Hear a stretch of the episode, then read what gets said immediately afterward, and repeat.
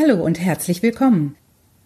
Ich bin Sarah King und dies ist mein Podcast, Die Weisheiten des Pommes Buddha, über Kuriositäten der britischen und deutschen Kultur und Sprache. Schön, dass ihr dabei seid. Heute geht's um Gesichtsbehaarung und im Besonderen um Schnurrbärte.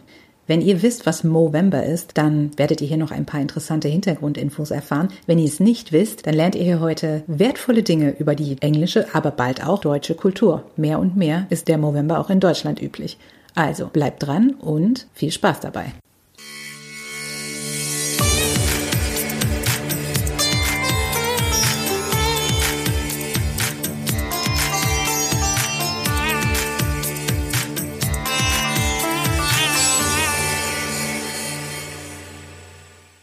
Ja, es ist wieder Herbst.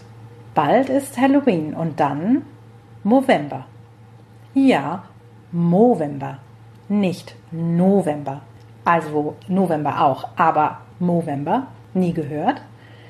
Dann lernt ihr heute was über eine junge, aus den USA stammende PR-Aktion, die sich inzwischen in vielen englischsprachigen Ländern etabliert hat. Mann trägt ja neuerdings Bart.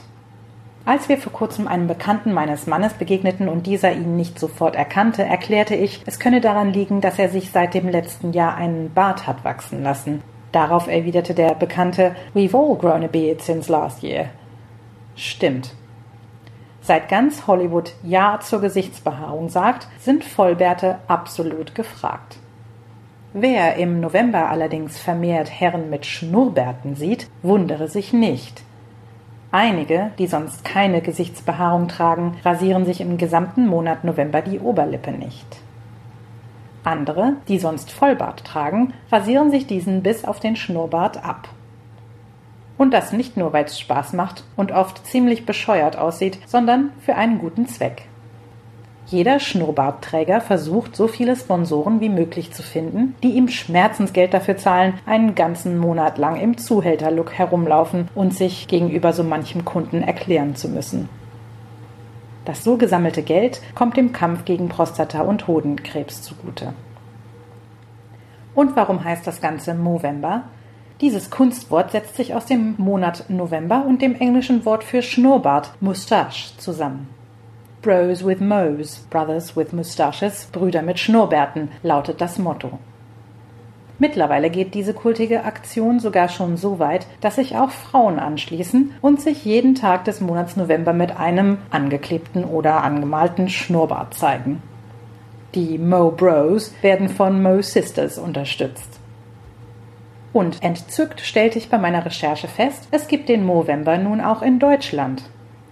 Unter de.movember.com erfahrt ihr mehr darüber, wie man mitmachen und oder spenden kann. Mein englischer Ehemann und seine Kollegen hatten sich übrigens vor zwei Jahren so lächerliche Schnurrbärte wachsen lassen, dass sie sich am Ende des Monats kurz vor der Schur in Indianer- und Polizeikostümen als The Village People fotografieren ließen. Hi, was für ein Spaß!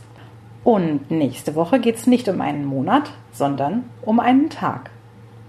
Der Pommesbruder sagt, Just a Mo, Bro. Das war's für heute. Vielen Dank fürs Zuhören. Diesen Text findet ihr auch auf meiner Webseite www.pommesbuddha.com. Wenn euch der Podcast gefallen hat, würde ich mich freuen, wenn ihr ihn abonniert. Auf bald, eure Sarah King.